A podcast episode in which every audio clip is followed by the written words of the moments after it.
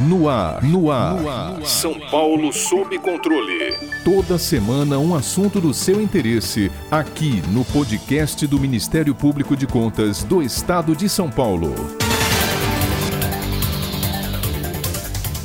Pouco tempo, conversamos aqui no podcast São Paulo sob Controle sobre a PEC dos precatórios que limita a cada exercício financeiro as despesas da União com a quitação de tais dívidas. Porém, recentemente, a equipe do Ministério da Economia incluiu nessa mesma proposta a ideia de mudança na regra de correção do teto de gastos, objetivando maior folga no orçamento. O governo federal defende que a alteração no cálculo da regra fiscal e a redução do montante de precatórios a serem quitados em 2022 abrem espaço orçamentário para novas despesas, propiciando o custeio do novo programa social, o Auxílio Brasil, sem furar o teto de gastos. Em vigor desde 2017, o teto de gastos foi criado para evitar que o país experimentasse um verdadeiro desastre fiscal, freando o crescimento desordenado e permanente das despesas primárias do governo. Com a regra, a fórmula para correção dos gastos públicos limitou-se à inflação registrada registrada em 12 meses até junho do ano anterior. Já a proposta atual é fazer a correção dentro do próprio ano fiscal, de janeiro a dezembro, o que na prática traria fôlego para o orçamento com o um aumento no volume de despesas discricionárias do próximo ano. Para nos ajudar a entender esse tema de suma relevância para a responsabilidade fiscal do país, nosso ilustre convidado é economista, palestrante, consultor, autor de seis livros, colunista da revista Veja, eleito eleito economista do ano de 2013 pela Ordem dos Economistas do Brasil e ex-ministro da Fazenda, Dr. Maílson da Nóbrega, sócio na Tendências Consultoria Integrada.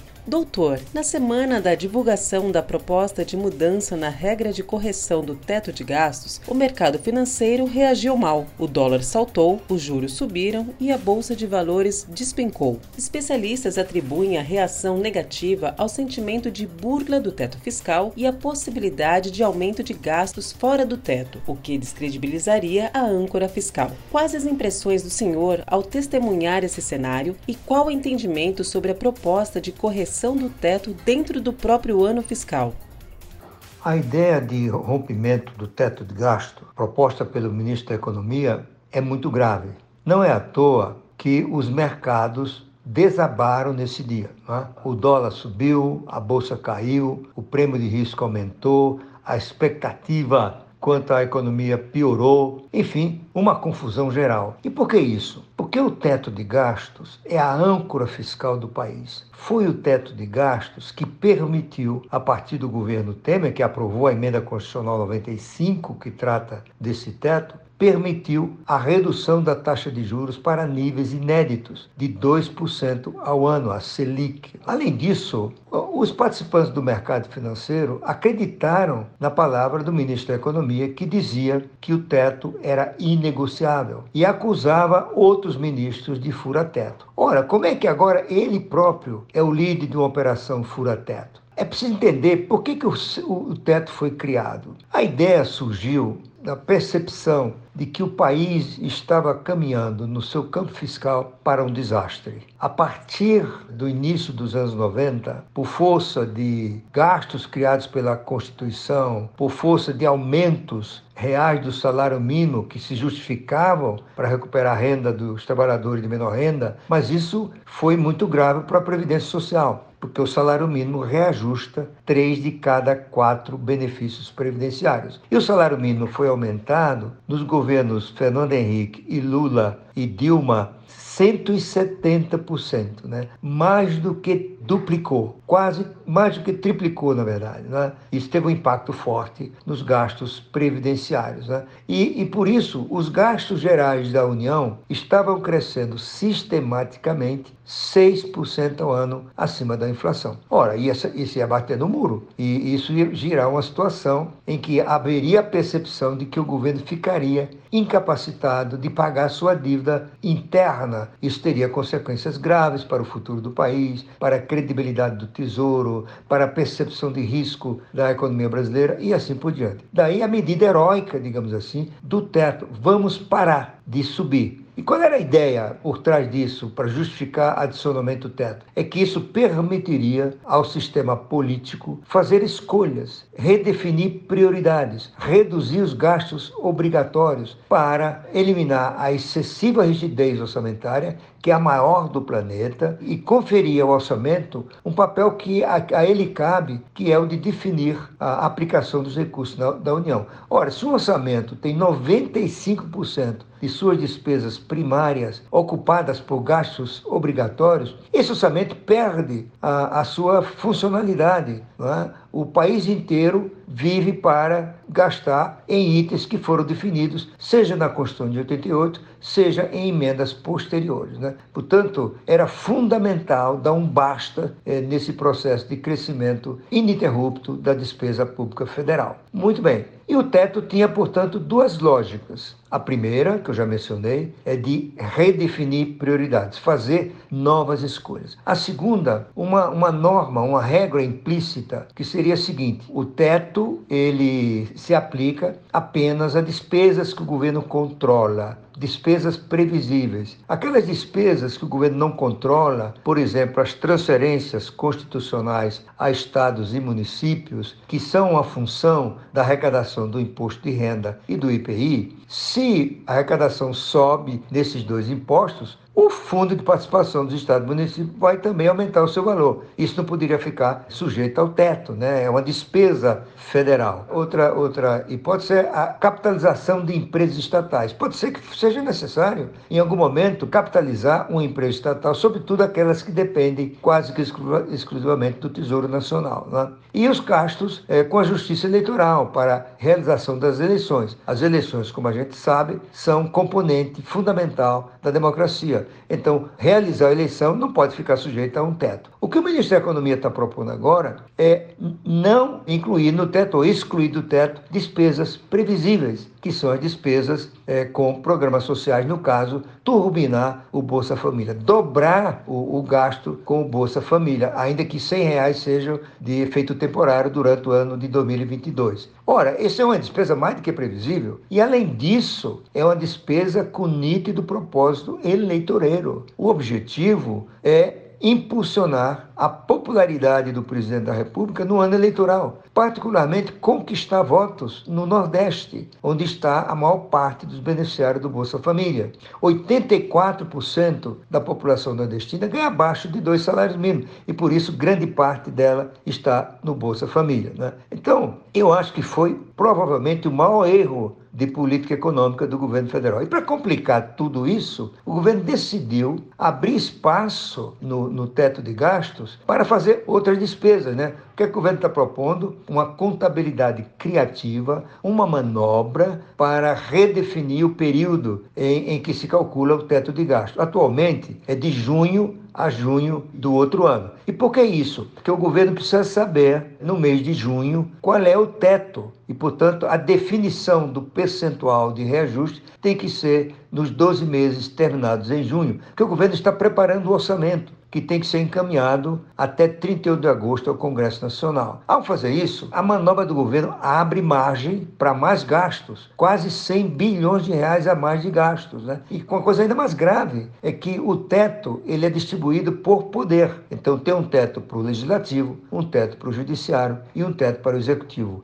Ao fazer essa manobra, o governo permite ou permitirá, se for eu espero que não seja, que o judiciário aumente seus gastos, que o legislativo aumente seus gastos. E com isso também turbinar as emendas do relator. Bilhões de reais são entregues aos cuidados de um parlamentar, um deputado, um senador, que vai indicar onde aplicar esse dinheiro em favor de estados e municípios. Né? É, isso é um absurdo. Isso é uma jabuticaba, não é? Isso não tem lugar nenhum do mundo. É um parlamentar executando o orçamento. E pior, sem nenhuma prudência que caracteriza as emendas normais ao orçamento. Elas estão sujeitas a um projeto, elas estão sujeitas a um exame de sua conveniência e viabilidade, de sua factibilidade, e assim por diante. Agora não. Não precisa nada disso, não tem transparência e por isso essas emendas do relator têm um enorme potencial de corrupção, além de ser, deixa-me repetir, uma jabuticaba. Quem executa o orçamento é o Poder Executivo em qualquer país do mundo e não um parlamentar do Congresso Nacional. Né? E ela tem um, um enorme potencial de corrupção. Né? Essas emendas foram inventadas agora no período de governo do presidente Jair Bolsonaro e, e, e, não à toa já há denúncias de corrupção na compra superfaturada de tratores, o que se chamou tratoraço. Né? E não por acaso, dada essa falta de transparência, o jornal O Estado de São Paulo denominou essas emendas de orçamento secreto. Só os parlamentares sabem. Então, o que, que o governo está fazendo? Ele faz essa manobra, vai aumentar gastos não apenas nesses projetos, nas emendas, no turbinal, o Bolsa Família, mas também para permitir o Judiciário e o, e o Legislativo aumentarem o gasto. Não por acaso já existe uma proposta de aumentar o fundo eleitoral de 2 bilhões de reais para 5, 5 bilhões de reais para serem gastos nas eleições do próximo ano. Né? Então, veja só, tudo é muito desastroso. A emenda dos precatórios é um calote, ela viola uma determinação do judiciário, que é determinar o pagamento de uma, uma responsabilidade do governo, só para explicar o que é precatório mesmo. Precatório é uma decisão judicial sem recurso, em última instância, portanto,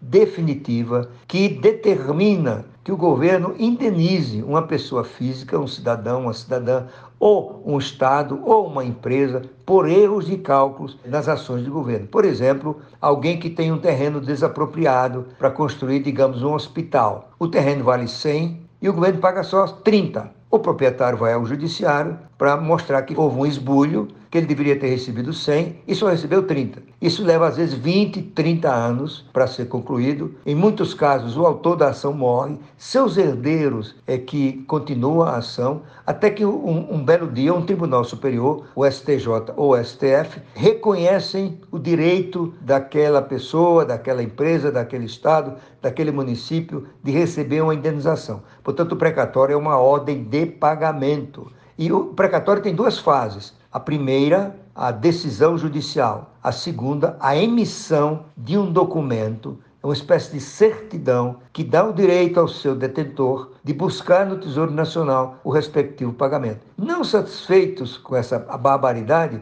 os autores da PEC incluíram um dispositivo inacreditável. Eles proíbem o judiciário de emitir essa certidão e, portanto, esconde essa dívida. É uma dívida, passa a ser uma dívida porque não vai ser paga, ela fica escondida no judiciário. Claro, tudo isso me leva a crer, a mim, a várias pessoas, que essa PEC vai ser considerada inconstitucional. E aí tem mais um perigo. Suponha que essa PEC seja aprovada e o governo preencha esses 100 bilhões com novos gastos. Lá na frente, o Supremo diz isso é inconstitucional. Então tem que absorver no orçamento 50 bilhões, que é aquilo que ele vai passar para o próximo ano. Eu não sei se eu mencionei isso, não mencionei, vou mencionar. A, a PEC diz o seguinte: o governo paga apenas 39 bilhões, que é o valor dos precatórios em 2016, atualizado pela mesma regra de ajuste do teto. O que exceder isso transfere para o exercício seguinte. Ora, como vai ter novos precatórios, isso vai criar uma bola de neve. Um consultor do Senado estimou que em 20 a 25 cinco anos, o estoque de precatórios não pagos pode atingir 5 trilhões de reais. Suponha que o, o, o, o Supremo decida que essa PEC é inconstitucional, porque isso já aconteceu duas vezes em PECs semelhantes, que se tornaram a emenda constitucional número 30 e a emenda constitucional 62. E a Ordem dos Advogados do Brasil já anunciou que vai entrar no Supremo questionando essa PEC e, e solicitando que o Supremo decida que ela é inconstitucional. Então, isso vem do no meio do exercício. O governo terá que incluir no orçamento, digamos que seja no próximo ano, 50 bilhões, mas o espaço já foi ocupado com Bolsa Família Maior, novas emendas e assim por diante.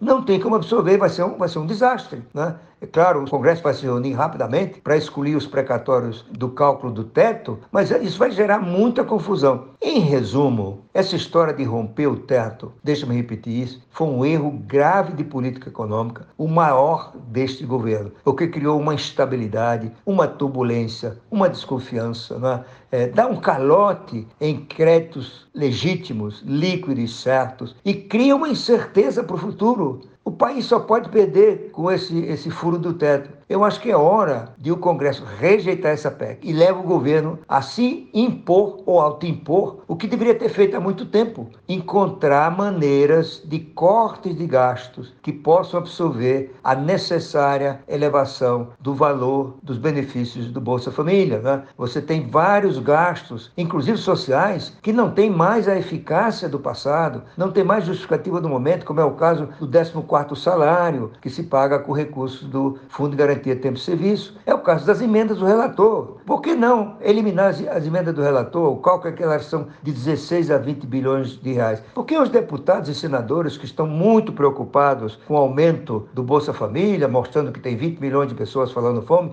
por que eles não renunciam ao fundo eleitoral, ao fundo partidário e permitem abrir espaço para atender as classes menos favorecidas? Em resumo, é um rosário de erros que podem ter consequências graves para a economia e para o futuro do país. Muito obrigado. Para ficar por dentro de outras notícias do Ministério Público de Contas de São Paulo, siga-nos nas redes sociais ou acesse o site www.mpc.sp.gov.br.